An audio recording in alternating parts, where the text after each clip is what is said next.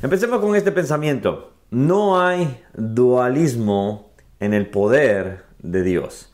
No hay un Dios bueno y no hay un Dios malo. Hoy vamos a ver un poco al respecto. Hola, ¿cómo estás? Mi nombre es Ronnie Mejía y estamos viendo así la Biblia capítulo por capítulo y hoy estamos en Isaías. Estamos ya estudiando hace unos cuantos días, ya prácticamente un mes y algo. Estamos estudiando este hermoso libro donde vemos las profecías, obviamente, tanto para lo que sería nuestro Señor Jesucristo, como también para lo que iba a pasar a Israel. Al ver el capítulo 45, estamos viendo el capítulo donde se profetiza cómo sería liberado, por medio de quién sería liberado eh, Isaías iba a decir, eh, Israel en lo que era el cautiverio. Recordemos que Dios había determinado de que iban a ser cautivos por medio de los babilónicos y ellos iban a ser llevados. Qué lindo saber que aun cuando ellos sabían, vamos a decirlo así, que iban a ser cautivos, también sabían que un día iban a ser liberados. Y esto es una promesa hermosa que podemos tener y saber, aunque sabíamos que el mundo iba a estar cautivo, un día iban a ser nuestro Salvador. Un día iban a ser el que nos liberaría de nuestra cautividad, que era la muerte, para estar alejados de Dios. Cuando vemos acá a Ciro, tenemos que pensar en este capítulo, versículo 1 dice, así dice Jehová, has ungido a Ciro, al cual tomé yo por su mano derecha. Esto tengamos en cuenta que esto se estaba hablando 200, aproximadamente 200, 210 años antes que Ciro naciera. Antes que Ciro naciera, esta palabra estaba siendo dada. Entonces podemos ver su, esta profecía cumplirse.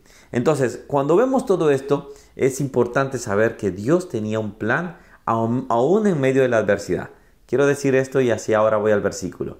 Aún en medio de tu adversidad, Dios sabe lo que está haciendo. ¿Ok? Así que ánimo y adelante.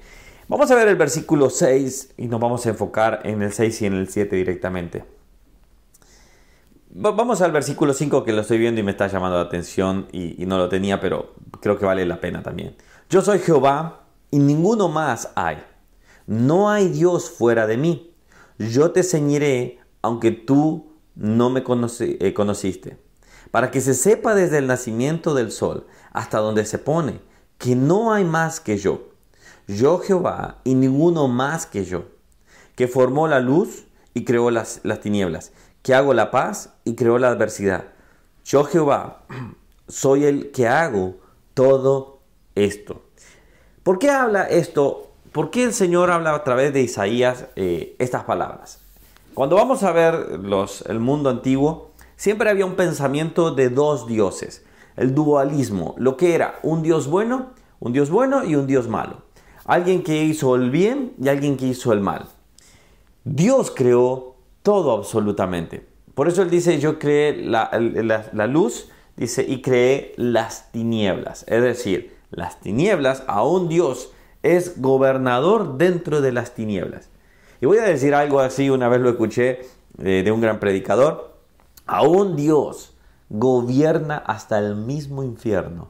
Él lo gobierna. No es que el infierno tiene libertad de hacer todo lo que quiera y hacen y hacen todo como ellos lo quieran. No, no, hay un orden. Hasta Dios gobierna eso. Que está implícito o que Él, digamos así, eh, está, Él gobierna todo, si está ahí, está todo, obviamente, pero significa que Él gobierna hasta lo más que uno puede pensar, no, eso no lo va a gobernar. Claro que sí. Él es gobernador de todo. Lo que le estaba dejando claro a Ciro es que él es el gobernador absoluto de todo.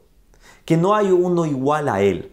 Que no hay uno que se pueda comparar. No podemos pensar ni siquiera que Satanás tenía un pensamiento, podía llegar al nivel de Dios. Él quería llegar, pero no, ni siquiera podía ni a un centímetro, ni a, qué sé yo, a nada directamente.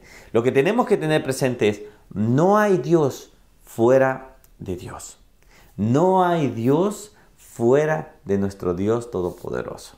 Y cuando decimos obviamente esto, él significa que no hay, ni siquiera Satanás tiene el poder. Miren, Satanás ni siquiera sabía lo que iba a suceder. Él podía tener vestigios, él podía eh, hacer, eh, fíjense bien, Satanás quiso llevar a la muerte a Jesucristo, pero esa misma muerte es la que iba a causar lo que era la, restitución de todo el orden.